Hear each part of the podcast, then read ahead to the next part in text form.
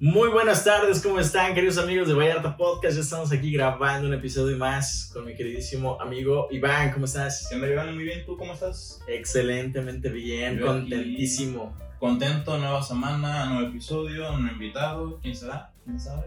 Ahorita, ahorita se los vamos a presentar ya que llegue, está por llegar. Y vamos a empezar a tener los podcasts de esta manera. Vamos a empezar Iván y yo y después de llegar nuestro invitado queremos empezar con esta nueva como dinámica, digámoslo así. Ahí ustedes nos dicen si les gusta, si quieren que el invitado interactúe con las noticias o con, bueno, con sus noticias con mi sección de deportes.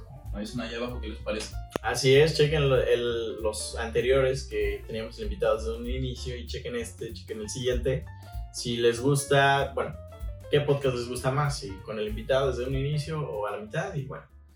Este, Iván, pues vámonos directamente primero. ¿Qué te parece si esta vez doy las noticias primero?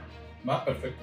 Pues mira, tenemos en la noticia local, fíjate que el día jueves 21 de mayo a las 8 de la noche en Puerto Vallarta se van a llevar a cabo las, la- el debate presidencial.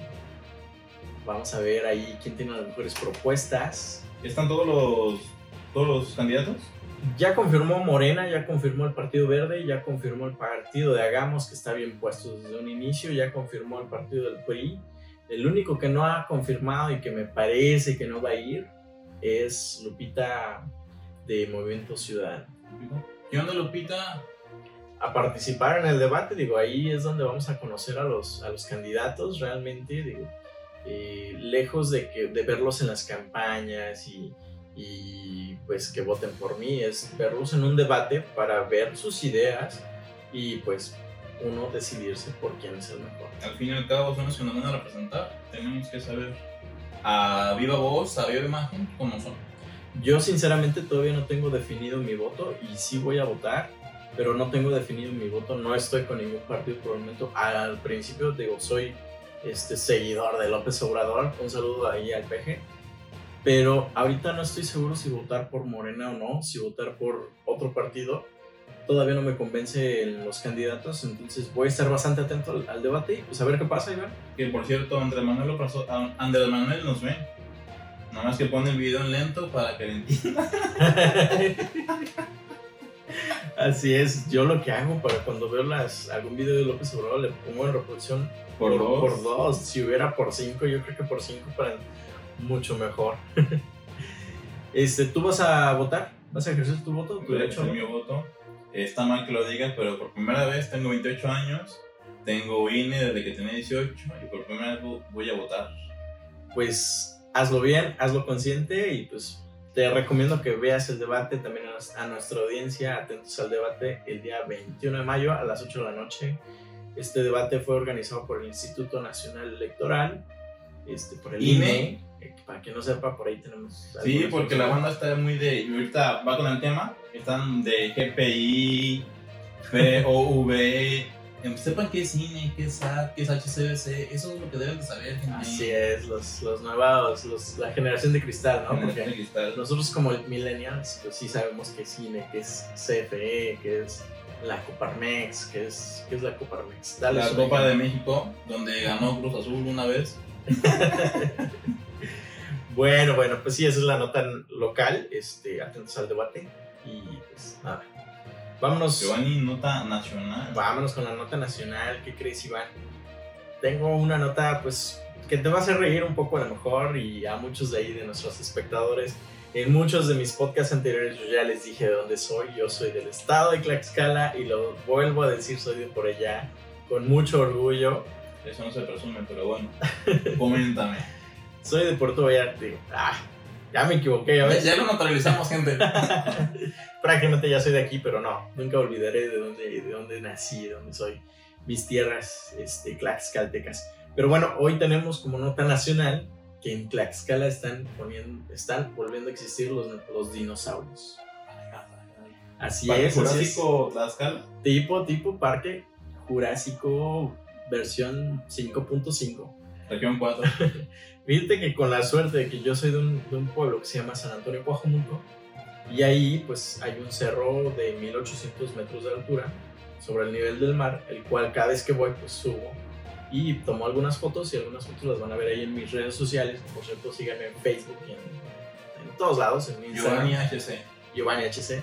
Este, bueno, ahí en ese pueblo, en mi pueblo, pusieron a pie del cerro como unas cinco o seis, este, seis dinosaurios gigantes hechos a- en un material tipo fibra de vidrio. Digo, no estoy allá para confirmar de qué material están hechos, pero están bastante graciosos y me parece gracioso que pues pongan dinosaurios allá. Digo, todavía no sé con qué objetivo lo pusieron. Al parecer sí, va a ser como atra- atractivo turístico. Es un nuevo atractivo turístico que tenemos allá en, en Coajumulco y que por eso te digo, a lo mejor muchos se van a reír porque pues comparado con Puerto Es lo Vallarta. que te iba a preguntar, que tiene turismo por común, cuál es, cuál es- si hay turismo, tú quieres allá, querías saber o qué promocionarías. Mira, no hay mucho turismo. Eh, sí hay gente que va y sube a la Malinche. La Malinche está en el estado de Tlaxcala. Está como a cuántos metros? Eh, ¿4.000 metros? de altura tiene 4.000 o 4.800 metros sobre el nivel del mar, la Malinche. Y es, y es un volcán apagado de hace muchísimos, muchísimos años de sin actividad. Como el de José José. Volcán Un apagado. volcán apagado, exactamente. Creo que José José se inspiró en ese volcán. ¿eh? Ok. ¿Tú sabes dónde viene el nombre de la Malinche?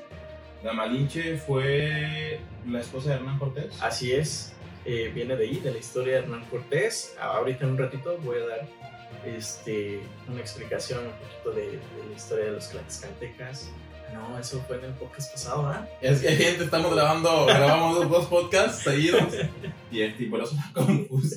Sí, sí. Este, no, fíjate que eh, el nombre de Malinche eh, viene en base a cuando los, los españoles vinieron a, a conquistar Tlaxcala.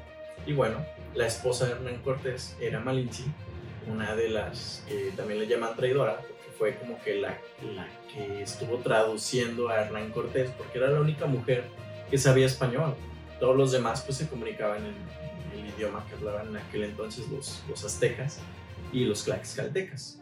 Pero bueno, ya me salió un poquito del tema. Están construyendo dinosaurios, o sea, está bastante botana. Yo ya quiero ir allá a Tlaxcala a ver estos dinosaurios, a tomarme fotos, porque se ven bastante reales. Pues te hace falta tu vida, ¿no? Siempre vas como unas dos, tres veces al año. Sí, sí, sí, este año no he ido. ir. Este año no he ido y espero ir pronto. Y pues sí, una vez que vaya voy a estar. Y vas a subir fotos, la ven, le dan like. voy a subir las fotos, así es. Pues esa es la nota nacional. Ya en el siguiente podcast este, voy a tratar de investigar bien la nota de con qué objetivo, quién los puso. Me parece que los puso el presidente actual de la de, que está este, ahí en, en Coajumulco. Eh, pero bueno, ya les traeré la nota bien específica en el siguiente podcast. Bueno, por otro lado, nos vamos con el tema internacional y a la vez el tema nacional. Fíjate, Iván, que esta, esta semana se fue el concurso de Miss Universo El domingo el domingo y pues, ¿quién crees que ganó? nos trajimos la corona. Así es, México ganó la mujer más guapa a nivel mundial. Y pues, felicidades, muchas felicidades a quien ganó. Digo, Andrea Mesa. Andrea Mesa, quien se te hace guapa. ¿Qué opinas? Se me hace bonita, inteligente, muy preparada. Y la neta, bueno, defiendo a mi país, siento que sí fue la más preparada. Pero la banda de Perú, ¿cómo estuvo chingando con que la de Perú tuvo que haber ganado? Que era más bonita. Ya, cállate, vete a comer cuyos, güey. ¿Cómo comen cuyos allá? Verdad? Es cuyos, como comer aquí nosotros tacos, ¿verdad? Sí. Oye, este, para ti en sí, de las finalistas, que fue Perú, Brasil y México, ¿no? Fueron Sí. las tres finalistas. ¿Quién se te hizo la más guapa, sinceramente? ¿Sí la mexicana o opinas que Perú o Brasil? Bueno, es que Miss Universo fue un concurso de belleza, es un concurso de preparación, de inteligencia. Y a lo mejor a la vista, sí era por sus facciones un poco más atractiva la de Perú. Pero México estaba muy preparada. ¿Sí? Por eso México ganó. Pues felicidades a Andrea Mesa, eh, que se trajo el primer lugar. El segundo lugar fue Julia Gama de Brasil. de Brasil. El tercer lugar fue Yannick Maceta de Perú. Y bueno, yo no he visto el concurso. Creo yo que en esta ocasión no le dieron tanta publicidad, tanta promoción como en años anteriores, que era un evento muy, muy importante Es a que, nivel mundial. ¿Sabes? Creo que tuvo que ver con la televisora, porque ahora TV Azteca compró los derechos. Ok. Y antes Televisa le da mucha publicidad, porque era por Televisa y por Telemundo y por Televisión, incluso por TNT.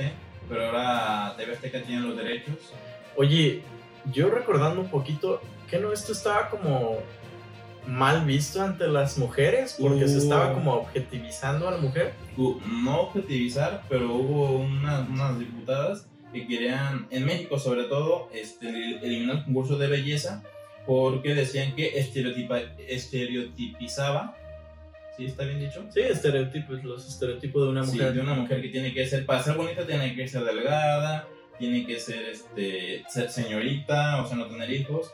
Decían que eso estará mal dicho porque las mujeres se iban a poner tristes si no cumplían las características. Pero pues la belleza es relativa.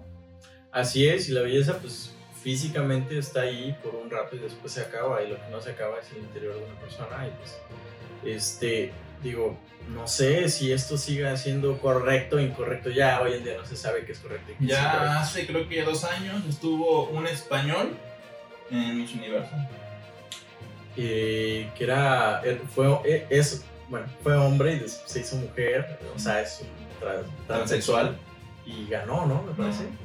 No, no ganó, No, pero cómo consiguió este seguidores y todo, ¿no? Yo veo Sí. que lo sigues mucho, ¿no? no, no. Fue, fue famoso porque dice, yo soy mujer, yo siempre me he sentido mujer. Es un curso de mujeres. Ya sabes, la aceptación, este, la discriminación, todo eso. Y a base de polémicas pudo estar en, en su universo. Creo que fue 2018, no te sé decir muy bien la fecha. Pero este, arriba el patriarcado. Fíjate que este concurso se llevó apenas ahorita en, el domingo pasado, este, pero en realidad es el concurso del año pasado. Es Miss Universo 2020. ¿Por qué? Porque el año pasado, por, por la pandemia, se suspendió.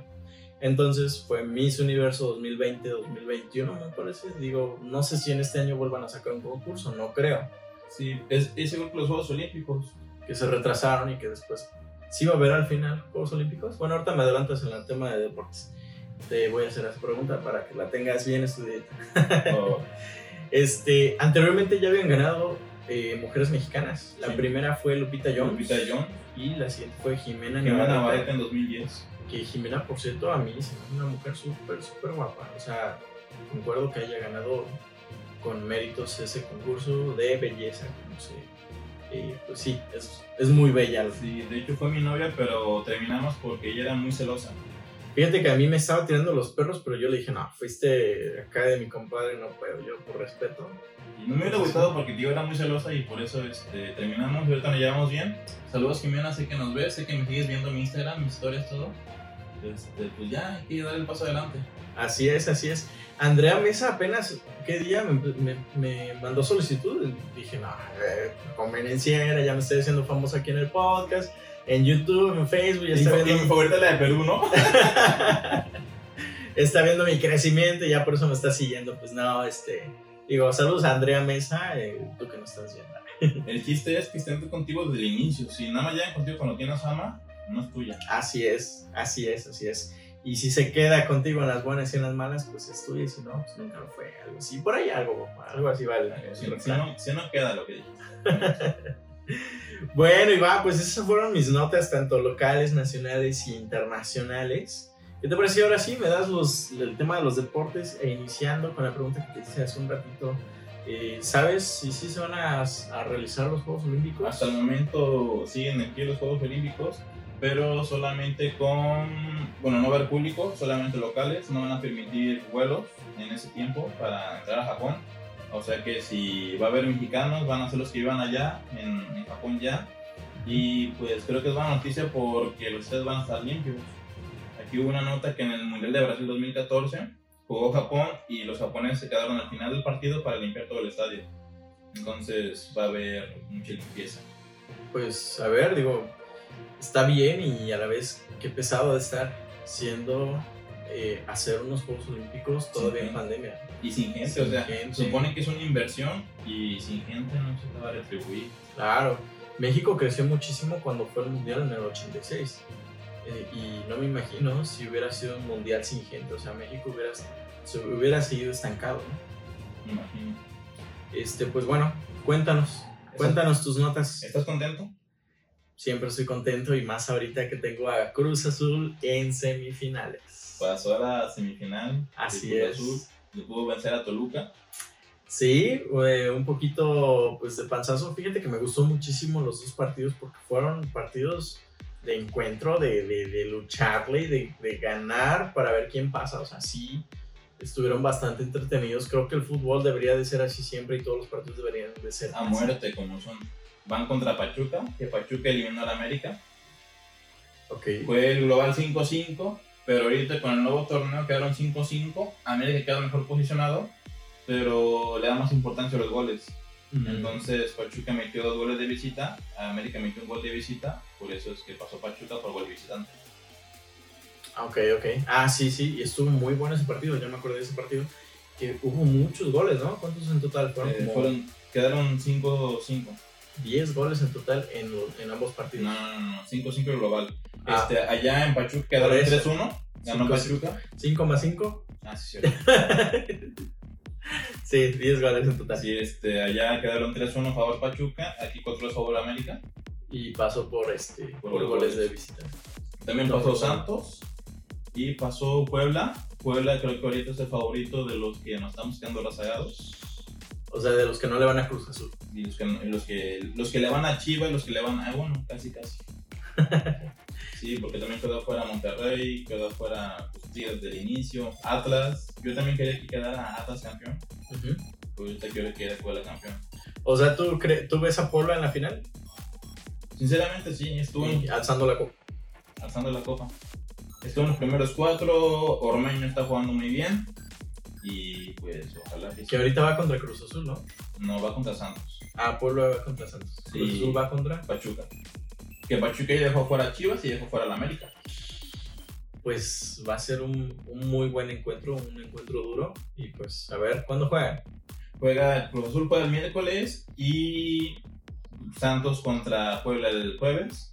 Cruz Azul juega el sábado y Santos contra Puebla el domingo. Pues a verlos, a ver los partidos que van a ser bastante Y interesantes. ya en, la siguiente- en el siguiente podcast les digo cuál es la final. Ya está, ya está. Perfecto. Hablando de finales, Chivas femenil. Yo sigo mucho el fútbol femenil. Dicen que si eres hombre y te gusta el fútbol, pero no te gusta el fútbol femenil, solamente te gusta ver a güeyes sudados detrás de una pelota. No, y al final de cuentas es parte como de ser un poco machista, ¿no? Porque si tú ves el fútbol y no te gusta el fútbol de mujeres, es como decir, pues no, el fútbol es para hombres. Sí. O sea, si te gusta el fútbol femenil es porque no eres machista. No, y aparte hay más tiempo de, de acción de juego, o sea, los hombres se tiran y todo eso. Pone tú, la otra vez vi una estadística que por tiempo se ponen aproximadamente 22 minutos. O sea, un, parti un partido En dura el 45 partido de hombres. Sí, Ajá. dura 45 minutos un tiempo. De activo solamente son 22 minutos. Wow. En que reclaman, que se tiran, que es Sí. el balón, que todo eso. Y no se diga si está jugando Neymar en la cancha, ¿eh? Porque ese Neymar. Neymar es el. Yo creo que es el más panchero de todo el del fútbol mundial, ¿no? Y también Luis Suárez. Son de los que se tiran y el, Bueno, el, el que Pero Luis, Ale- Luis Suárez mete goles, güey. Este Neymar, pues también mete, pero menos que, que Luis Suárez. Exactamente. Este, pues Chivas femenil está en la final contra Tigres. Chivas ya tiene un campeonato. Ganó el primer campeonato 2017 contra Pachuca. Ok. Tigres también tiene los campeonatos, entonces está muy bueno. Fueron el 1 y 2 de- del torneo general. Y pues, eh, ojalá que ganen Chivas. Pues ojalá, ojalá que mínimo eh, las mujeres te den esa alegría de que gane el equipo de Chivas. Porque los hombres nomás no. Antuna, tú eres la cul- el culpable, güey. Vete de Chivas. este, también Karim Benzema. ¿Ubicas a Karim Benzema? Sí, sí lo ubico. ¿Dónde juega? Eh, en el Real Madrid. Así es, y es francés. Tenía Karim Benzema 6 años sin ser, sin ser convocado a la selección francesa y va a jugar la Eurocopa con Francia. Ya el técnico lo llamó, hubo un problema, este, un escándalo. Según esto había violado a una chavita, resultó que no. Y ese problema lo tuvo separado de la selección por tanto tiempo. ¿Cuántos años? ¿Seis? Seis años. Wow. Oye, yo creo que ahorita ya no tiene el mismo nivel que antes tuvo. O sea, No, está en su mejor momento. ¿sí? Sí, futbolísticamente y físicamente está en su mejor momento. Pues qué bueno que haya regresado a, a- a las canchas y que no haya resultado culpable. Y bueno, ¿el culpable sí está pagando o no? Eh, hubo otro, pero bueno, estuvo él con Balbuena. Balbuena, la verdad no te sé decir, creo que él sí, este, pues, estuvo claro culpable, pero dio una como compensación económica, se escucha mal, pero sí, con compensación económica, y ese sí ya no pudo volver a ser llamado a la selección. Ah, ok. Y bueno, ya por último, Giovanni, el ranking, salió un ranking de los, de los deportistas con más ingresos en el 2020. Ajá, creo que sí lo vi, la revista Forbes lo sacó, ¿no? Así es, el número uno fue Conor McGregor, este, él está en la UFC, pero bueno, está el favor de darme ese dato. No fue solamente por la pelea, sino que por su sueldo. Tú, bueno, tú lo sabes explicar Sí. mejor. Su sueldo principal, fíjate que fue en base a que tiene una marca de whiskies. Entonces, su, whisky, lo, él decidió vender una parte eh, de las acciones de, de su empresa a una empresa americana. Y esta empresa americana dijo, ok, te compro estas acciones, pero necesito que tú me sigas representando tu marca. Entonces, aceptó Conor McGregor en representar el whisky a nivel nacional allá en Estados Unidos y pues fue un boom en ventas. Entonces el 90% de su sueldo fue en base al whisky. Sí, porque nada más tuvo una pelea y la perdió. Y la- el año pasado sí, más una sola vez se subió al ring y perdió. Que bueno, una sola pelea del Canelo, aunque pierda, yo creo que lo iguala en cuestión de sueldo. El Canelo es uno de los mejores luchadores sí, mejores Canelo pagados. gana como unos 40 millones por pelea, gane o, pierda. Sí, sí, sí, totalmente. No, y, y todo lo que va a sacar Canelo, digo, ahorita hablando de Conor McGregor, estamos hablando que se está, es un deportista inversionista porque tiene ahorita su marca de whisky. Ahorita Canelo está invirtiendo en gasolineras. No sé si sepas que va a haber próximamente, va por- va a poner a nivel nacional 90 gasolineras y va- se van a llamar Canelo Energy. Ah, Pues ojalá que peguen al carro como peguen. Como él pega en el ¿verdad? Exactamente. Ojalá, ojalá que Fíjate se Conor, vaya. Conor tiene una historia porque él no trabajaba y su esposa lo mantenía para que él pudiera entrenar Ajá. y él ahorita es el futbolista mejor, el deportista mejor pagado en todo el 2020. Millones y millones. Y bueno, y el top 3 es primero McGregor, después Lionel Messi, el argentino, y Cristiano Ronaldo. Estos dos como se van de la mano en competencia, ¿no? Pero ya se van lamentablemente. Ya estamos viendo creo que sus últimos máximo 3 años de fútbol. Sí, pues ya están grandes, ya es hora de que se retiren. Digo, todavía, todavía están dando ahí el, el gancho, están jugando bastante bien todavía. Pero pues en dos, tres años ya se va a ver Sí, el catazo. yo creo que bueno, el mundial, el mundial es el próximo año, ¿qué crees de rápido? Súper rápido, pues vámonos a Qatar, ¿no? Vamos a catar, aunque sea vinos. Este, antes de continuar, bueno, no sé qué ibas a decir. No, que ya es el último mundial, yo creo que juegan. Y, y bye bye ellos dos, ¿verdad? Sí. A ver, digo, los dos tienen un montón de dinero, entonces desde ahorita, desde ya, no necesitan los dos continuar jugando. Fácil. Pero pues seguramente lo hacen porque pues Lo tener- que les gusta. Así es, es lo que los apasiona. Tengo un dato precisamente hablando de Conor McGregor y Cristiano Ronaldo que ganó el tercer lugar. Este, hace como cinco años o seis, me parece, que Cristiano Ronaldo, perdón, que Conor McGregor visitó a Cristiano Ronaldo en, un, en una cancha de entrenamiento. Saludó a, Cristiano Ronaldo, se hablaron y, Conor McGregor le empezó a hacer preguntas a Cristiano Ronaldo y le dijo, ay, tú, tienes, tú eres el mejor pagado a nivel este, mundial, ¿no? Y pues Cristiano Ronaldo, siendo un poco humilde, dijo, sí. Entonces, este, Conor McGregor le dijo, y también tienes tu propio jet privado y toda la cosa, y le dijo Cristiano Ronaldo, pues sí, también. Entonces le dijo, Conor, pues ha de ser bien chido, ¿no? Viajar en tu propio avión. Entonces, Cristiano Ronaldo trató de ser un poco humilde, pues ya ves que de repente No, se- no se le da. no se le da, pero pues de repente sí, o sea, trató. Este, fíjate, hace cinco años que, que Conor McGregor le dijo, algún día yo seré como tú, yo estaré en esa posición y este año fue, fue el año que Conor McGregor superó en creces las ganancias anuales eh, a Cristiano Ronaldo. Lo que es la ley de atracción.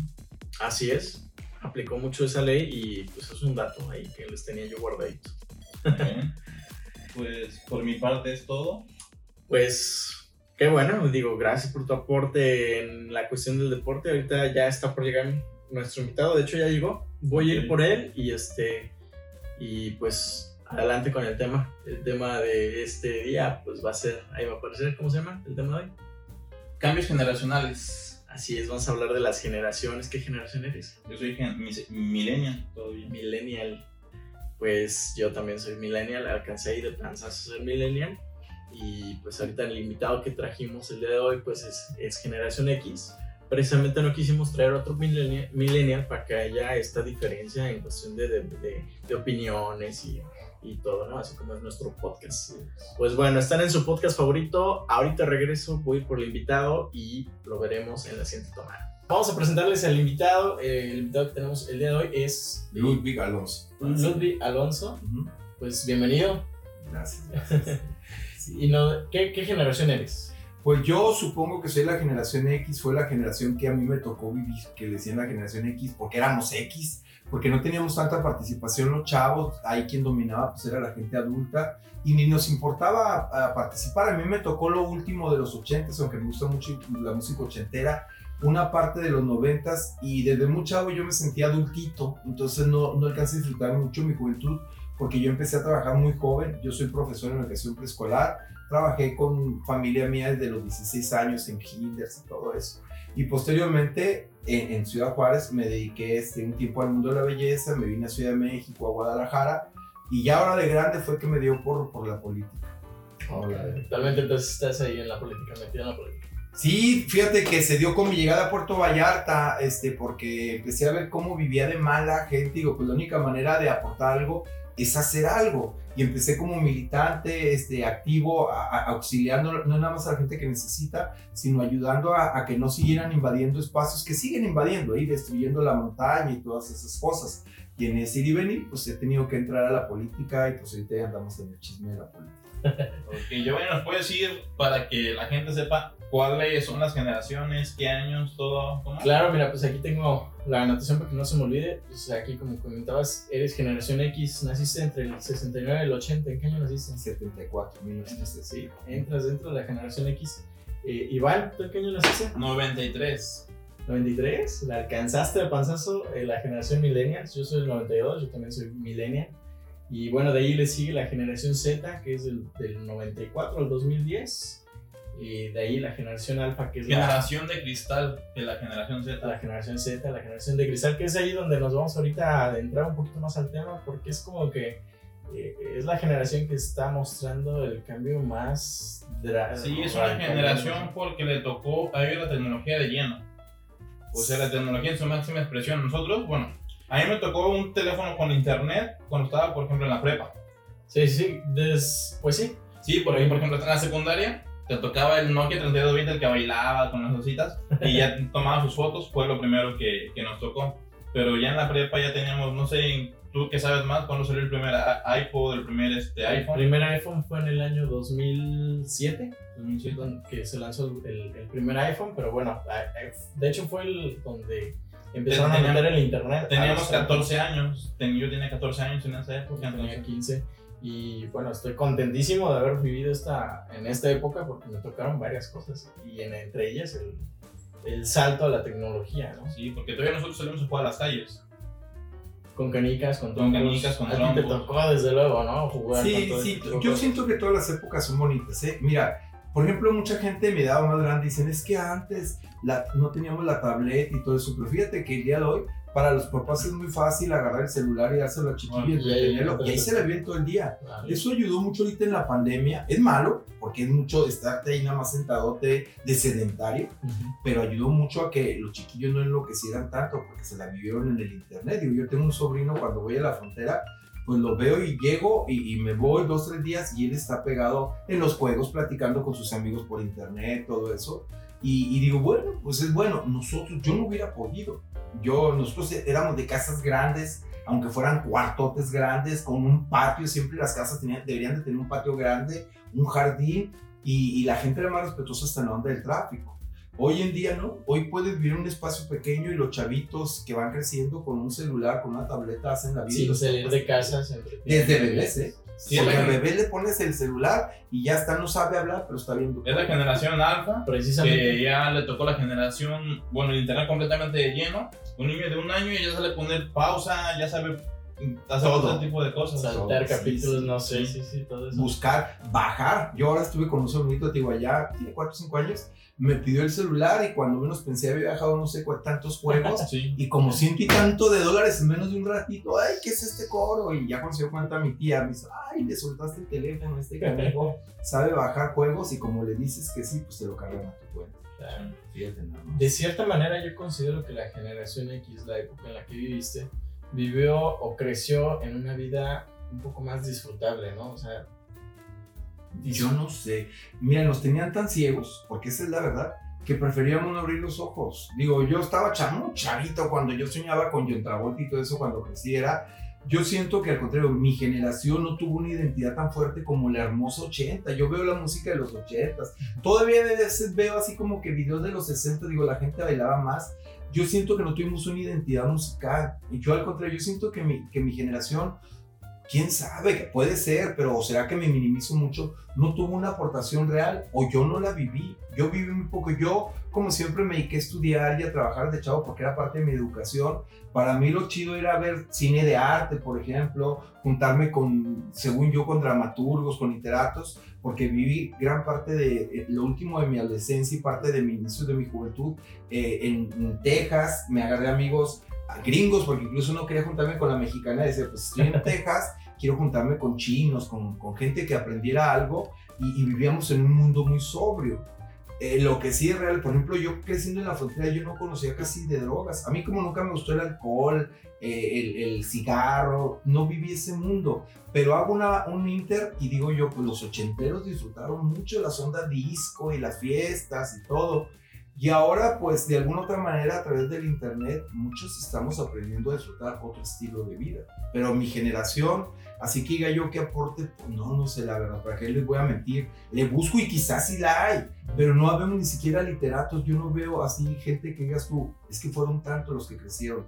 Yo crecí con Carlos Fuentes, con otros escritores modernos así que te dan, pues, si tú gustas literatura popular como Paulo Coelho, este, me gustó mucho aprender y apoyo mucho a, a los, a los que aportan algo a la cultura mexicana como Gaby Vargas, Miguel Ángel Cornejo, me gusta mucho el, el doctor Wyandayer, quizás se dé porque como estudié educación y psicología fue la literatura que se me dio, pero en sí, este, a como está ahorita el tiempo, pues yo no quiero pensar como viejo, digo, pero está cañón, porque en mi tiempo éramos más libres, había más seguridad que la que vivimos, lo compartimos ahorita antes de empezar, lo que me tocó vivir, por ejemplo, con Calderón. Y una razón que me metí a la política, y yo no quisiera que hubiera otro Calderón otra vez en el, en el donde había balaceras a cada rato de donde sea, ¿no? Una cosa terrible. Mi familia, yo tenía familia en el norte y les comentaba ahorita, este, llegué en una época que tú no podías salir literal a las 6 de la tarde, porque ver que están balaceando, ay, se están balaceando, agáchense por acá. Venga, o sea, una cosa, un estado de guerra que a mí no me tocó. Y ahorita, desgraciadamente, aquí en Jalisco es lo que nos está tocando vivir. Apenas está llegando, ¿no? De cierta manera. No, ya lo tenemos, ya tenemos un rato. En Puerto Vallarta estamos un poco protegidos, quizá por los famosos acuerdos, y qué bueno, ¿no? Pero acaban de levantar a tres jóvenes en Guadalajara y los temas son muchos, ¿sí? Aquí mismo han, se han sucedido situaciones muy delicadas que gracias a los medios de comunicación nos, nos damos cuenta. Y en esos tem temas, pues obviamente entra la capacidad de cada chavo. Aquí en Puerto Vallarta, por ejemplo, mucha gente se molesta cuando yo digo que no hay mucha cultura. El vallartense no le gusta culturizarse. Viene el gringo y disfruta las galerías y leer, pero el vallartense lo único que quiere es divertirse y sentirse millonetas igual que los gringos, que en realidad los gringos que vienen no son millonetas. ¿eh? Puerto Vallarta no es un, un, destino de ricos, es un destino que viene dinero, pero vienen clase media extranjera, clase media. Sí, baja. porque vienen con dólares y alcanza para nada. Ah, sí, claro. Destinos caros hasta Los Cabos, hasta Cancún, Playa ah, Carmen, sí, Tulum. Que allá sí llegan otros.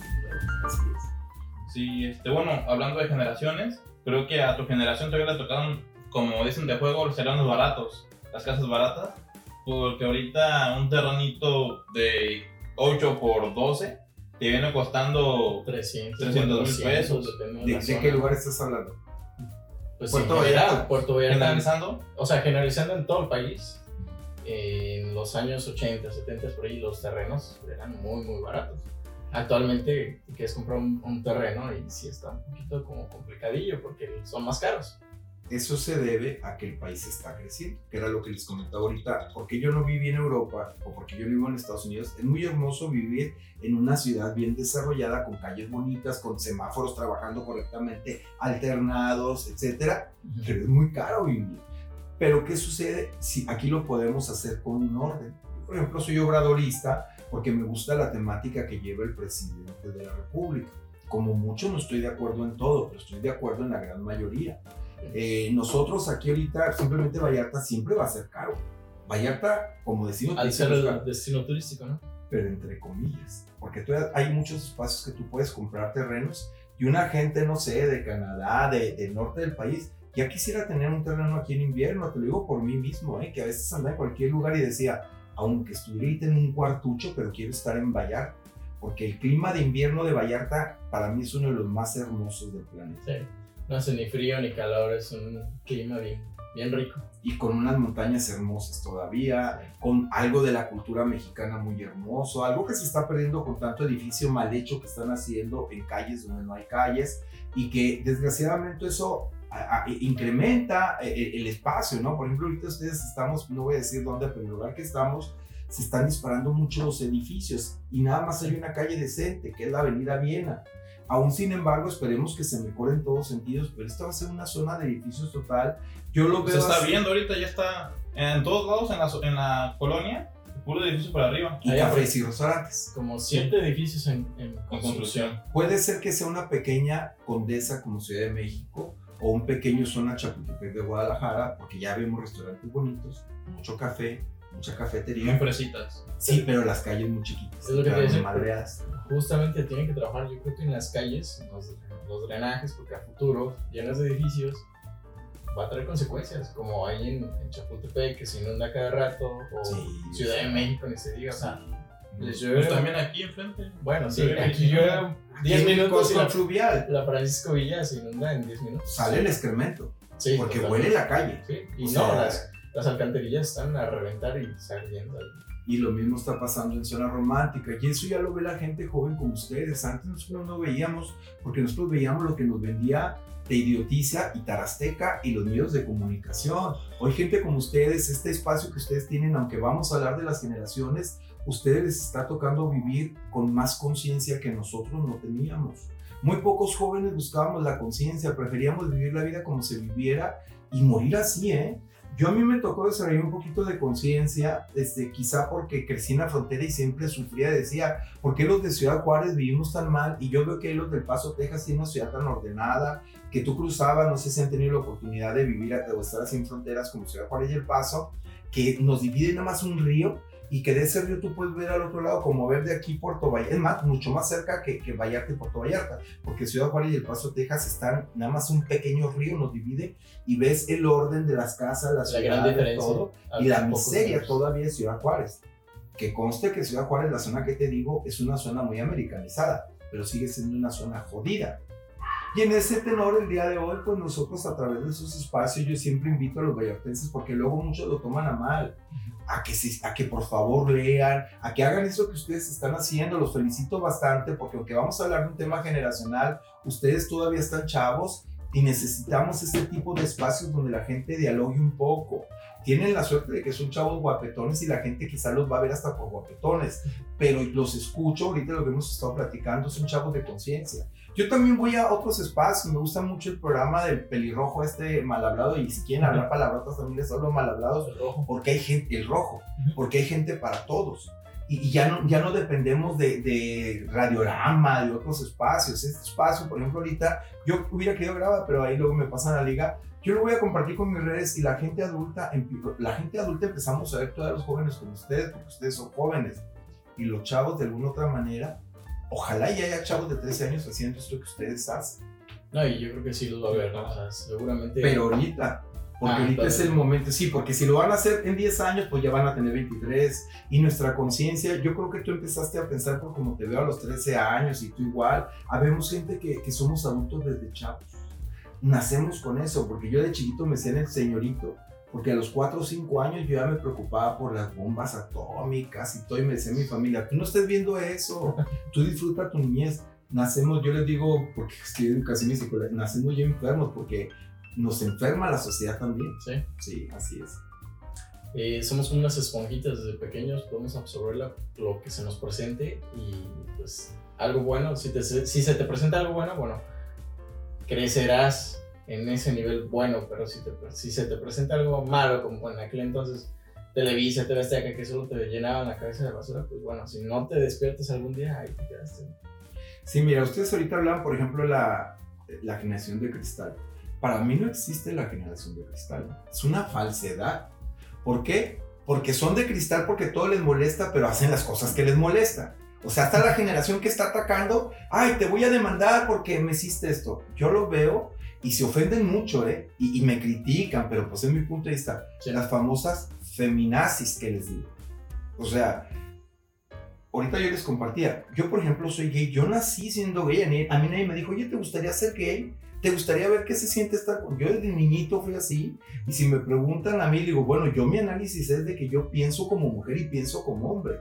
Pienso como hombre porque fue lo que se me obligó porque nací con un cuerpo de hombre, y, y me dejo la barba y todo porque me gusta parecer hombre, porque así ligo también como hombre, me gusta. Si yo fuera femenino, pues vendría más finito, las cejas sacadas, sentándome al lado, y todo lo respeto. Pero lo que voy, que yo he tenido que pensar y convivir con mujeres y pensar como mujer, pero también puedo pensar como hombre. Con esto sí les digo, porque hay de todo, aún en, mis en mi área hay de todo. Por ejemplo, a mí nunca me gustaron las mujeres. Yo tengo amigos muy gays, muy obvios, que les gustan las mujeres y que han estado con mujeres. Pero el tema viene por las feministas, por ejemplo, que también son de cristal. ¡Ay, me ofendiste! ¡Me viste las nalgas! ¿Puedo decir palabrotas aquí? Claro, Sí, adelante. este, se me quedó viendo los pechos. Bueno, pues si vienes con un escote o si te pusiste unas tetotas de dos kilos, como no quieres, para eso te las pusiste. Claro. Sí, pero no para que cualquiera me las veas. Entonces ponte un capingón como el que usan las mujeres árabes y ponte un gorro y nadie te va a ver. Nadie te voltea a ver. Pero te disfrazas para que la gente te falte al respeto. No, pero que no pueden respetar. No, es que exigimos educación en un lugar donde nos falta educarnos a nosotros mismos. Yo defiendo bastante a los hombres, fíjate, porque las mujeres los atacan mucho. Sí. Pero es como les digo, en realidad nosotros, nuestra educación mayormente viene de nuestras madres. Y nuestras madres nos hacen machistas. Y nuestras madres, lo- eh, son, entre ellas mismas se atacan entre hermanas, entre, ay, la vieja esta parece puta, y, y que trae a sus hijas como prostitutas. Entonces, ¿qué sucede? Tú la ves y, "Shh, shh, shh. oye, ¿por qué me faltas el respeto? Y te dice, tu hijo, no le falta mamá, pues dices que son putas. Entonces yo les chiflo como putas. ¿Sí me explico? Sí. El hombre casi no tiene educación para sus hijos. Hoy han surgido, esa es otra generación que ustedes no sé si se han dado cuenta, chavos que son papás solteros. Por ejemplo, yo tengo tres. ¿Ah, tú también eres papá soltero? Ah, mira. Sí. Yo tengo dos de mis mejores amigos, Alfredo Miranda, para el que le mando un saludo, que es uno de mis colaboradores aquí, y Alfredo Páez, son los dos Alfredos, que ellos se conocieron por mí. Alfredo vive en Guadalajara y trabaja conmigo, señorita Guadalajara, señorita este, este, Zapopan y todo Ujú. y ellos queda- decidieron quedarse con sus hijas. Nunca se pusieron de acuerdo. Y tengo un sobrino ahorita que tiene 24, 25 años en Phoenix, Arizona, y me acaba de mandar fotos de su bebé. Oye, ¿esto qué onda? Yo pensé que se le de es que yo quería tener un hijo y andaba buscando con quién tenerlo. Le digo, oye, pero que la sociedad reclama este, algunas cosas que yo no estoy de acuerdo. Con no, tío. Yo quería tener un hijo y quién, quién me ayudara a tenerlo. Yo quiero crear a mi hijo. ¡A la madre! Porque mi sobrino es un chavo que hace pesas y todo, pues, y todo. Y digo, mira, fíjate cómo ha cambiado el mundo. Qué bueno que ya hay hombres que quieren tener un hijo y hacerse cargos. Por ejemplo, este chavo que trabaja conmigo, Alfredo Miranda, de repente yo me sacaba de onda porque llegaba a los eventos de las chavas con su bebé aquí y le digo, pues, ¿qué le digo? ¿Tiene papá y mamá? Él, cuando tuvieron el distanciamiento, le dijo a la chava, bueno, oye, ¿cómo la ves? Yo esto y lo otro. La chava dijo, quédatelo. Igual el de allá. Nadie los... Sí, el de Guadalajara, digo, oye Alfredo, ¿qué pasó aquí? Dijo, no, pues que ella no era muy madura, platiqué con ella y aceptó que yo me quedé con la niña. Y lo típico, la lleva a la guardería o su mamá le ayuda, pero esa es una cosa maravillosa que antes muy difícilmente existía. No sé cómo, qué generación sea esa, de los papás que hoy saben que tienen que ser responsables con sus hijos. Sí. Digo, mi sobrinito, este nieto sobrino, de mi sobrino acaba de nacer hace una semana. Y yo cuando lo vi, porque de entre todo parece que soy también, oye, ¿qué onda con este rollo? No, pues, espera, yo la no te había avisado porque no sabía, ya tenemos el bebé, pero vamos a compartirlo. No estoy de acuerdo, ¿eh? Pero digo, bueno, es que yo no puedo opinar. Digo, porque desgraciadamente todavía vivimos en una sociedad en la que generalmente el hijo quiere tener papá y la mamá. Pero yo ya me he dado cuenta que la gente se iba a abrir. Como los, los gays, mis compadres gays que, que, que adoptan niños y niñas. Sí, que dicen, no, pues los dos, ¿por qué no? Yo estoy a favor. Yo no adoptaría, ni tendría hijos porque uf, apenas si atiendo a mis mascotas. Un hijo es una joya, pero eso viene con esa generación, pues que es la de ustedes. ¿Qué generación son ustedes? Dicen. Millennials. Millennials. Ah, los millennials. Alcanzamos los millennials. Los empresarios, ¿eh? Porque los millennials son los creadores de Uber, de las plataformas de Uber, Sí, de Facebook. Ustedes son los que están haciendo el cambio cuando, cuando la era de la revolución industrial, que vinieron las maquinarias. Entonces es una cosa maravillosa. Sí, sí, sí, sí. Y pues digo, qué bueno que des, compartas tu opinión acerca de los feminazis, tú les dices. Hace poco to- tocamos el tema en otro podcast anterior, donde pues sí, de cierta manera es respetar a las mujeres, porque sí, todo mundo tenemos nuestros derechos y a todo mundo hay que respetar. Pero como dicen por ahí, hay una frase, ¿no? ¿Quieres respeto? Pues respétate a ti mismo antes de que exijas el respeto a, a ti mismo. O te respetas, la demás gente te va a respetar. Y es como tú decías, eh, sale una chica en super minifalda con unas chichotas y, o sea, es inevitable a nosotros como hombres, pues, voltearla a ver, o sea, y a veces yo que soy bastante respetuoso con las mujeres, pues, las volteo a ver, pero creo que es algo natural de los hombres, no las volteas a ver de un inicio con toda la morbosidad como todo el mundo piensa, o sea, volteas por inercia o, o a veces simplemente una chica la ves guapa y disfrutas su belleza, pero nada más, ¿no? No estás como de ofendiéndola con disfrutar su belleza y a algunas personas, algunas chicas, pues sí se llegan a ofender. Hoy en día, hace, un poco, hace poco le comentaba él, hoy en día es un poco difícil ligar. ¿Por qué? Porque eh, tú vas, te acercas a, y le hablas a alguien con la posibilidad de que se sienta ofendida esa, esa persona, de que, o sea, me está hablando un extraño, o sea, ya no, ya no es como antes. A mí me tocó todavía ligar, de sonreírle a una chica, me contestaba la sonrisa y pum, ya ligamos, ¿no? Pero ahorita con lo, lo sensible que están las situaciones, o sea, ya, ya me la pienso. ¿Sabes qué sucede? Yo nací y crecí en Ciudad Juárez, para que no se... Digo, no nací en Ciudad Juárez, me parieron en Chihuahua y crecí en Ciudad Juárez. La gente del norte, somos, del norte somos muy parcos para hablar. Trato de moderarlo. Pero yo a veces les digo y me atacan, ¿eh? Es que ustedes los hombres son muy pendejos para ver. Ustedes se clavan así. Y la mujer es muy zorrita. La mujer así como que ve y luego ya si le gusta el cuate empieza a hacer un movimiento. La mujer es muy hábil. Las mujeres también ven a los hombres. Digo, yo convivo mucho Sí. con mujeres y las escucho no manches, qué bueno está ese cabrón, y se le ve un paquetote, digo, yo manita, ¿y cómo se lo viste? Pues así de luego, pero si yo no vi, yo he tenido que desarrollar esa parte femenina de ver cómo, la mujer es muy hábil, la mujer también le gustan los hombres y le gusta ver, y cuidadito, cuidadito, este, que te agarren las mujeres, porque son más cabronas que los hombres. El hombre siempre es cabrón, por naturaleza. Sí. Pero si te agarra a ti un grupo de mujeres, te ponen rojo. Yo las he visto, digo, yo estudié educador. Yo tenía tres compañeros varones, que creo que los tres eran heterosexuales y el único gay, pero me juntaba con las mujeres y los hacían sufrir las mujeres. Entonces, los dos bandos son fuertes, nada más que quieren jugar el papel de debilidad que no existe. La mujer quizás sea el grupo más fuerte este, de los seres, ¿sí? El hombre es fuerte aparentemente físicamente, pero la mujer emotivamente es muy fuerte, es muy fuerte. Y el hombre está aprendiendo de la mujer. De ahí esos padres solteros como mis amigos que el darte tiempo para salir a comer con tu bebé, llevarla, sobre todo estos dos que tuvieron niñas. Porque si tienes niñito, pues es más fácil jugar con un niño. Pero este, lidiar con una niña, pues no es tan fácil, porque luego hasta la gente empieza a dudar, o por- hasta en ustedes bien mucho ojo, porque los hombres son muy cabrones y cómo que está atendiendo a su hija, Sí. y los hombres son muy perversos. Pero una mujer no, una mujer puede bañar a un hijo hasta los 13, 14 años y muy difícilmente que vean la perversión.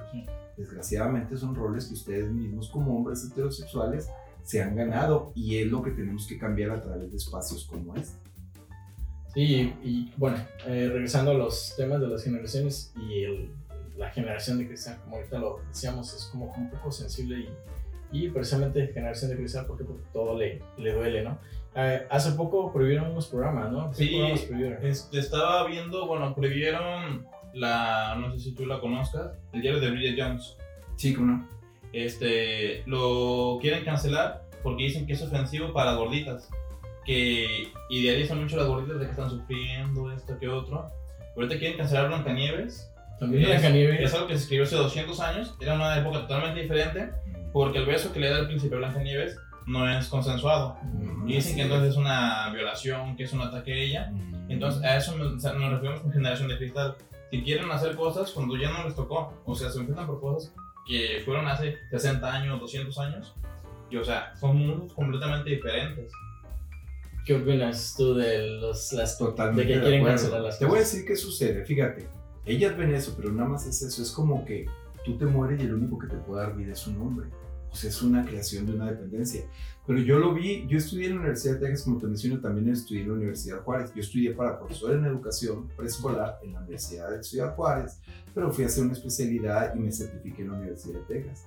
Y yo tuve un profesor latinoamericano muy fregón, no sé si todavía viva el profesor, ahorita no me acuerdo el nombre, ahorita me viene, lo, lo quiero mucho y se me olvidó el nombre. Él, él era guatemalteco y él nos daba, entre otras áreas, la carrera de, de estudios latinoamericanos. Hijo, ese nombre me lo sé de memoria, pero bueno, analizamos las canciones de Cricri porque él le tocaron en la Guatemala y nos hizo verlas lo perversas que son las canciones de Cricri. Las canciones de Cricri son perversas a más no poder. Eh, temas, por ejemplo, este, la, la, la, la hormiga que va a- al chorro de agua y que se hace grandote y que se hace Ah, sí, sí, y que ya la salpicó, o ahí viene la A con las dos piernitas muy abiertas, siempre está, y lo viene la E, el palo del medio es más chico como ves, o sea, cualquiera, el perverso eres tú. No, es el mensaje subliminal, el mismo mensaje que daba el chavo del 8 y que por alguna cuestión muy chingona, a mí nunca me gustó el chavo del 8, ¿No pero hay gente que me ataca. No, es que era una cosa, es una ofensa para el pensamiento latinoamericano. ¿Por qué en Estados Unidos o en Europa no tuvo éxito un programa como ese que se pudo haber vendido? Porque era un tipo de programa este, que mostraba una, na- una realidad que no le conviene al mundo, al primer mundo, que vean cómo nos tienen de oprimidos, Ah, pero que sí le conviene que el mexicano sea feliz con burlarse de un pobre pendejo como el chavo del 8 que vive abandonado en un barril que nadie lo quiere, con una vieja neurótica que nada más llega el profesor de su hijo y se mete a darle crán a la casa, No, Con pero una no me por mujer. una tacita de café, ¿no? supuestamente, ¿sí o no? O sea, ahora me dicen, es que eso todo se va en tu cabeza. No, eso No, es lo que nos sí, trataban es- de meter. Bueno, es que de cierta manera, eh, como son las canciones, como Sí, era ese programa, este, pues iba dirigido para, para todo tipo de público, ¿sabes? Los niños no iban a, a imaginarse que pues, el profesor Girafales y la, la doña Florinda, pues que iban a hacer después de la Otro programa que cancelaron Lo, fue. justifique- lo justificaban. Pero nosotros, ya que estamos adultos, obviamente, pues sí, ya obviamente notamos ese tipo de mensajes, ¿no? Otro que cancelaron fue, no sé si bueno, lo conocen, Pepe Le Pew. Ah, el zorrillo, ¿verdad? que El siempre iba tras la gatita. Y se le acercaba mucho. Y se la fajaba y todo eso. Sí, sí, Sí, y lo cancelaron ya porque es toque que no es consensuado. Así Digo, son cosas que ya no son tu tiempo y que en su tiempo lo veíamos normal y nos daban risa. pero lo hacíamos. Con esa educación crecimos sobre todo nosotros. Imagínate, crecimos tan mal, a ustedes no les tocó, había una caricatura, uy, yo me acuerdo así, que era super can, que nada más un perro, era bueno porque le damos un lugar al perro, pero estábamos tan mal humanidad que nada más un perro nos podía salvar. Es que todos los programas, hasta el Rey León, casi todos los hacen mentes con una alta perversidad. Yo trabajé mucho tiempo para Grupo Televisa Así. y, y yo iba a terapias este, con un cuate que hacía los comerciales. Y a él, él hacía los comerciales. Usted no les tocó. Había un comercial que decían, Amanda, ciérrale", para que la gente ahorrara Agua. para el agua. Era una cosa maravillosa. Pero luego vino otro promocional que hacían que decía, regale afecto, no lo compre. Ese cuate hizo su último cierre porque le renunció a Televisa y dice que le dijo a don Emilio, ¿sabes qué? Pues hazme algo muy chingón, pero porque te vas a ir para encontrar otro cabrón como tú que me ha dado la manera de sacar el dinero al pueblo. Y cuando hizo, ah, esta frase así, pero eso no nos va a vender, sí, porque la gente hace todo lo contrario a lo que le decimos. Ese regalo de afecto no lo compra, la gente te dice, ah, regalo afecto no lo compra, pero sí te traje un regalito. No nos sentíamos con la capacidad de usar la frase. Así que ahora que tenemos la opción, ustedes, desde el color de la ropa, etcétera, sí juega un papel muy importante. Eso no lo hemos visto aquí. En Estados Unidos, por ejemplo, yo que viví más en la frontera, nunca he vivido en Estados Unidos. Las caricaturas, algunas las hacen con perversión, pero la mayoría la hacen para que los niños aprendan a hablar. ¿sí? Si tú quieres aprender inglés, ve caricaturas en inglés y se te va a facilitar. Sí, cosas así. Sí. Pero también hay perversión. Hay que recordar que Estados Unidos, para Europa, Estados Unidos es un, es un país ofensivo. Es un país pervertido.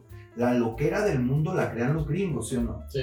En Europa la gente es más culta, eh, eh, eh, ven arte. Si me explico, allá, se, allá te viven mucho de la cultura de los griegos, de todo lo que tú quieras. Sí. Aquí la cultura es deprimente y nosotros es de lo que hemos vivido. De una cultura deprimente cuando sabemos que ahorita el presidente de la República, mucha gente me ataca, ni modo, pero es mi verdad. Este, está con, con el tren maya, entonces nos va a ver la, la parte a una cultura oculta, porque la cultura maya es una cultura que, que domina el mundo, igual que los egipcios. Y ahorita se van a descubrir una serie de ciudades con, con una eh, genealogía, una, una educación maravillosa que los europeos vinieron a aplastar. Eso es algo que yo no estoy inventando. reprimir, ¿no? Exacto. Sí. Entonces, hay cosas buenas y hay cosas malas, pero de eso se trata, que hagamos esos análisis para que la gente tome su punto de vista. Lo que yo diga, para mí es mi verdad. Claro, Como le cada digo, no están hablando con un desconocedor. Yo soy una persona que estudió en el ámbito de la política. Yo procuro, antes de soltar un chisme, investigarlo y descubrir si es verdad o mentira, porque lo malo ahorita de esto también que te un fake news y te la crees. Pero también hago uso de fake news cuando me conviene, porque yo cuando quiero tronar algo de aquí a que salga la verdad era mentira, ah, pues lo compartió el de tal espacio, ¿no? Vallarta Independiente o algo, que son espacios, son muy pocos los espacios en los que yo confío, pero a ver, pélense con, por ejemplo, este chavo, no sé si lo conozcan, Milton Colmenares. Milton es un chavo que le ha dado cierta certeza y presencia a los medios dentro del mundo juvenil. No sé si él maneje totalmente el portal, pero a mí me gusta mucho cómo él se desenvuelve. De los chavos, de los políticos grandes, pues Miguel González Guerra es uno de los que yo les doy un poco más de certeza. Pero la mayoría de los medios de comunicación en Puerto Vallarta se deben al que les pague y no los juzgo, pues les dan un dineral por contar mentiras. Pero eso está cambiando gracias a espacios como este. Redes sociales, podcasts. Gente que se avienta a hacer esto. Porque esto cuesta. No sé cuánto te costó este microfonito, esto, pero to- hacer todo esto es una lana. Sí. Ojalá y le saquen provecho y que les dé, porque así empezó todos. Así empezó Vallarta Independiente, así empezó Noticias. Yo me acuerdo cuando Lorena, aunque todavía habían sido periodistas ellos, empezó con su página, la página de Noticias Vallarta de Mauricio Liri y de Lorena Moguel, se, se terminaron de hacer millonarios, no puedes decir archimillonarios, pero sí, sí, han hecho mucha lana a la sombra del movimiento ciudadano. Pero como ahorita son los, ellos son los ahijados del profe Michel, pues también le ayudan mucho al profe Michel. Claro. Don Luis, mi, mi, mi, mi gallo que anda ahorita apoyando, quizá también se reporte con ellos, pero nosotros tenemos nuestros medios con los que también chayoteamos. y, y, pues así es la política, ¿no? De hecho, o sea, tienes que tener un medio a fuerza para que... Pero habemos gente que nos creamos credibilidad. Por ejemplo, yo me he dado cierta credibilidad y cuando me fui al verde, pues me atacaron. Yo les puedo decir, pues vean los, los gallos que hay ahorita fuertes. Lupita del Movimiento Ciudadano, que pues Lupita, ¿quién es? Lupita nunca fue nada dentro del Movimiento Ciudadano. La tuvieron que poner porque Luis no quedó y porque Diego tampoco iba a quedar por la, la situación de género. Ujú, Para mí son mañosidades de Dávalos y del gobernador. Para mí, ujú. ¿sí? Entonces, ¿qué sucede? Pues Luis buscó otro espacio, se vino con Morena cuando yo era Morena yo fui el primero que dije, estás pero bien loco, aquí no entras, ¿cómo la ves? Pero luego me ponen al profe Michel, que tampoco va a gobernar él, ahí viene, de- eso es mi punto de vista, no el de ellos, ¿eh? Este Llamas, que es operador también del gobernador, y digo, no, pues va a ser un desmadre, mejor me voy al desmadre en grande, me voy al verde. Y pues ahorita ando apoyando a, a Luis, que lo conozco, que espero que Luis tome el liderazgo que le corresponde, porque Luis tiene, para mí, 10 años de, de hacer una política muy amplia. Para mí no la correcta. Yo mismo lo he acusado, por eso la gente me acusa. Pero la las redes sociales. Luis, porque le echaba grilla. no, y qué bueno que lo dices, a ver si te hable, porque eso es lo que no deben de hacer ellos. De hecho, sí, yo sé que no pueden hacer, no pueden Pero a mí bloquear, me tiene bloqueado, ya soy en su equipo y tú estoy bloqueado. Sí, Sí, yo estoy en su equipo porque ahorita ando con ellos y no le he dicho que me desbloquee, yo lo entiendo. Pues yo a la gente le digo sátrapas, y según como me hablen. sí, sí. Si me hablan bonito, yo les hablo, pero si me empiezan a decir ratero, vendido, pues no les puedo poner chinga a tu madre porque me bloquean del Facebook, pero pues les recuerdo otros espacios. Sí, ya, ya uno se mide, ¿no? Con, con ese tipo de palabras porque A mí ya me han bloqueado Facebook dos veces. No, a mí cada rato, digo, yo, yo por mi naturaleza yo a veces pongo Jotas y nada más por eso me bloquean. Sí, ¿neta? Porque me ataca a mí mismo, yo a mi amigo X, porque así nos educamos desgraciadamente entre el mundo gay. Estás loca, J. Ah, ¡Pum! Estás bloqueado porque. Y qué bueno que haga eso Facebook. ¿Cómo le dices tú? Generación de cristal. sí, Facebook para lo que les conviene, claro.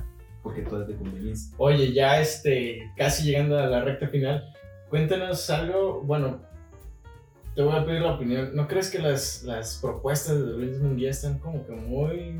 Muy fumadas. Sí? Son sus propuestas, mira.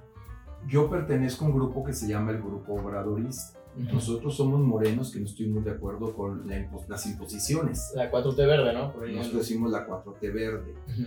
este, yo veo esas cosas y me asusta. ¿Por qué? Porque entonces ya Vallarta no va a ser el Vallarta que ojalá y lograran guardar como este Coyoacán en Ciudad de México, los espacios realmente que, que realmente cuidaran lo que el extranjero venía a ver. El pueblito. Ujú. Pero mira, lo que trae Luis eh, pasa como con el presidente. Digo yo, pues si lo hacen, pero lo primero que tiene que hacer es ir a, a las colonias jodidas. Porque eso de los nodos sí se requiere. Tú ahorita te atoras ahí en Francisco Villa y Libramiento. Ahorita te atoras ahí en, y hay, ha habido muchos accidentes ahí en las juntas. Eso es lo principal. Las otras cosas, porque hay gente, hay periodistas que han dicho que son marihuanadas, pues, está cada quien. Pues no sé si las vaya a hacer, la verdad. Yo no puedo respaldar al 100% todo lo que diga Luis, pero para mí Luis es lo más cercano al líder que tiene el necesita ahorita Vallarta. Porque Lupita no tiene liderazgo, ni Dávalos lo tiene. Ellos hicieron liderazgo a la sombra del MC y ahorita ellos ya se andan muriendo. Michelle, pues va a ser el mismo liderazgo del gobernador. Ya hay gente que me dice, pues Luis también está con el gobernador. Sí, pero con Luis sabemos muchos líderes. No son los únicos.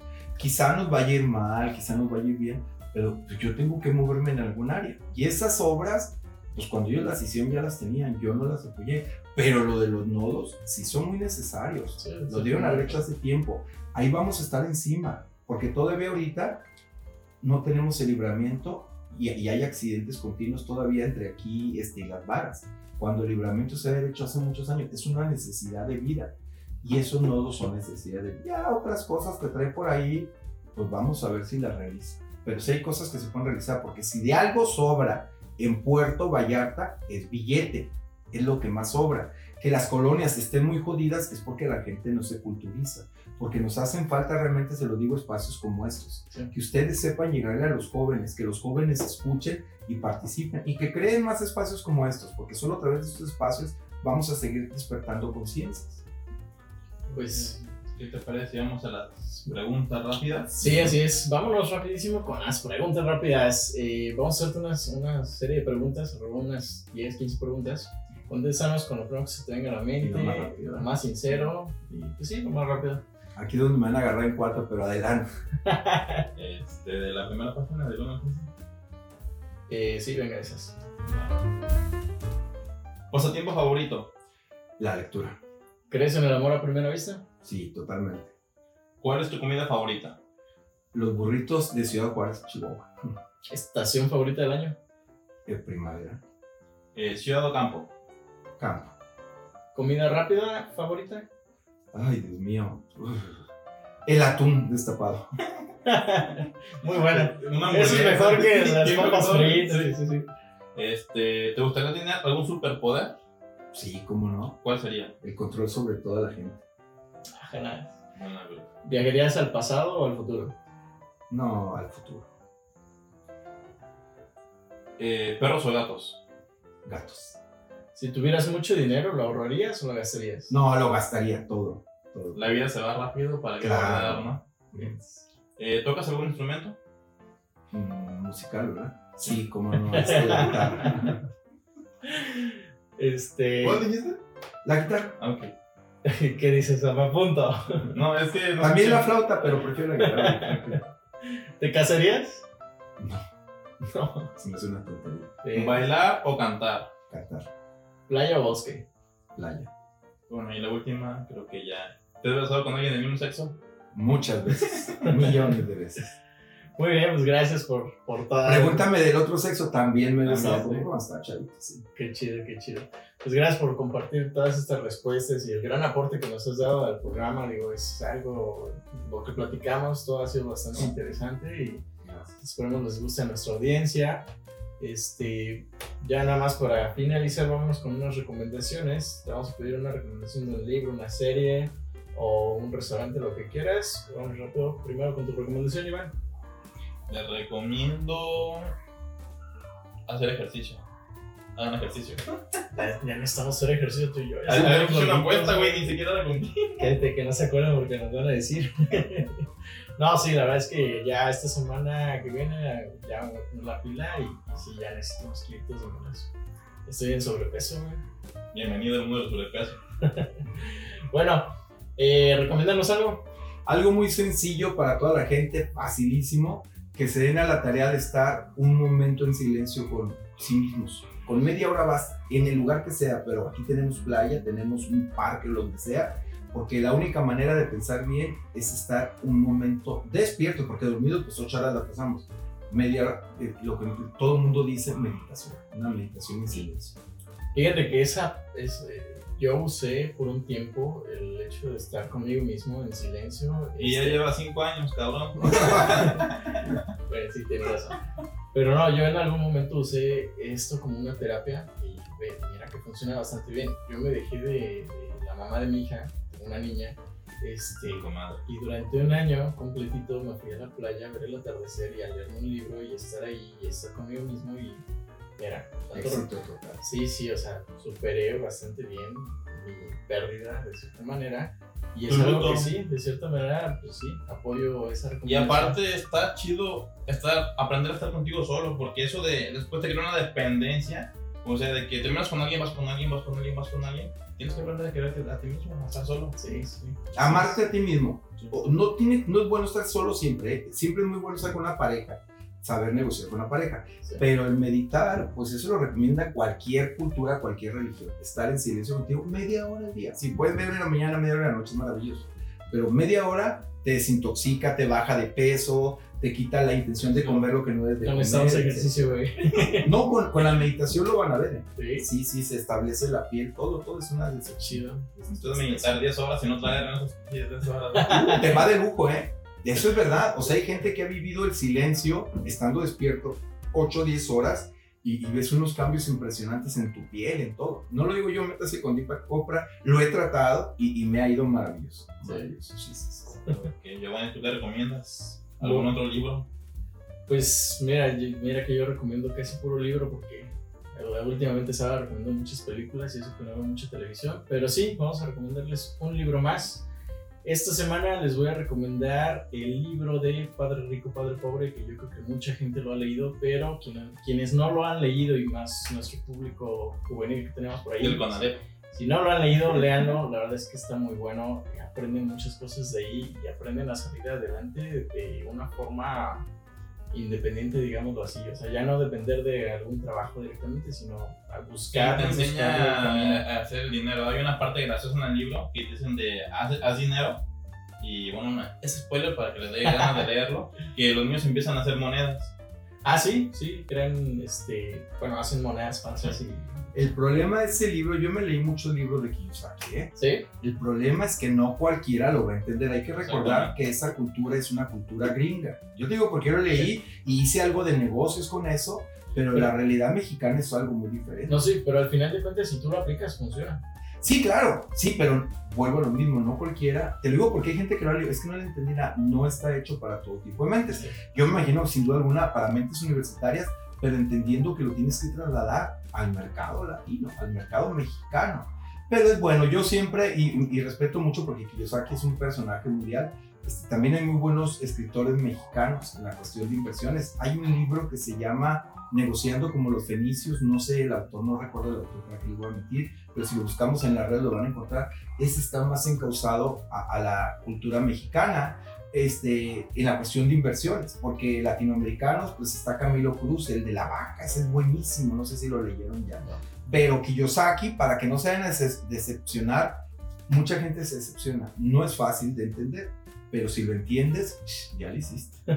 Pues es que está, digo, hay le- lecturas bastante, bastante complejas. Yo me aventé a leer el libro de 100 años de soledad de, de García, García Márquez. de García Márquez y la verdad es que se me hizo un libro complicado con tantos nombres. De por sí soy malo para recordar Pero si cosas. sabes tú qué es la Biblia, o sea, que, que 100 años de soledad es la Biblia latinoamericana, así como el Quijote es la Biblia hispanoamericana, y así como la Biblia es la Biblia del mundo. 100 años de soledad, eso sucede en cualquier pueblo. El que, el que lee, yo por ejemplo, yo en los concursos, cuando una de mis pruebas es haber leído el Quijote y haber leído 100 años de soledad, Los pones a leer. sí, Ok. la mayoría no lo entiende. Porque tampoco, cien- así tú mismo lo acabas de decir, 100 años de soledad no es más que es un libro de chismes con una serie de, de valores latinoamericanos muy chingoncísimos. Y el Quijote, pues es hispano, nosotros venimos del hispano, sí. Qué bueno que lo dices, pero si yo a la reina de belleza y que me desmientan a ver si no les, eso es lo que les sugiero y les enseño para si les sirve, el poema de- del maestro Renato Leduc mexicano que se llama Tiempo que le hicieron canción. Es un poema difícil, pero si lo analizas, transforma tu vida también. Muy sencillo. No, la, la han escuchado una que sabia virtud de conocer el tiempo. Alejandro Fernández acá sale la canción. Pero a lo que voy es que bueno que, que recomienden mm, internacionales. Yo te recomiendo y le recomiendo a todos que busquemos también los nacionales. A ver, hay buenas Bueno, gentes bueno. nacionales. En inversiones sobre todo. ¿eh? Vale, vale, pues hay que buscarlos. Y pues recomiéndanos las. Bueno, aviéntanos las redes sociales, Iván. Redes sociales, Mierda Podcast, Iván-Alejandro. Mis redes sociales en todos lados, estoy como Giovanni HC, por ahí lo van a ver. Y pues síganos ahí en Spotify, en Apple Music, en Google Podcasts, en todas las plataformas de podcast, búsquenos como Vallarta Podcast. Y Y las mías. La mía, sociales. Ludwig Alonso Osorio, que es Luis, Luis en alemán, Ludwig, como Ludwig van Beethoven, y juntos hacemos Morena porque todavía tengo esa página. Muchos me dicen, "Pues, cámbiale el nombre, no, no se lo voy a cambiar, es mía. Juntos hacemos Morena Vallarta. No te he seguido, te voy a seguir. Fíjense que les voy a contar rapidísimo antes de irnos el por qué decidí invitarlo. Es porque lo sigo en Facebook, es una persona que recientemente estoy conociendo y me gusta la forma en cómo haces política, en cómo te avientas ahí a la grilla y, está chido. La verdad es que, síganlo, está bastante interesante su- su- sus páginas de Facebook. Pues agradecerles a los dos. eh, muchas gracias, Iván, por una asistencia más en un capítulo más de Vallarta Podcast. Ludwig, ¿verdad? Para servir. Ludwig, muchísimas gracias por tu asistencia, gracias por aceptar la invitación y pues gracias por el aporte. Esperamos tenerte en un futuro, en un futuro programa. Cuando gusten, y voy a ver si ya están meditando porque luego va a haber cambios en el físico. ¿no? Caray. Venga, venga, pues nos vemos en un siguiente episodio. Esto fue para ustedes, Vallarta Podcast. Hasta luego.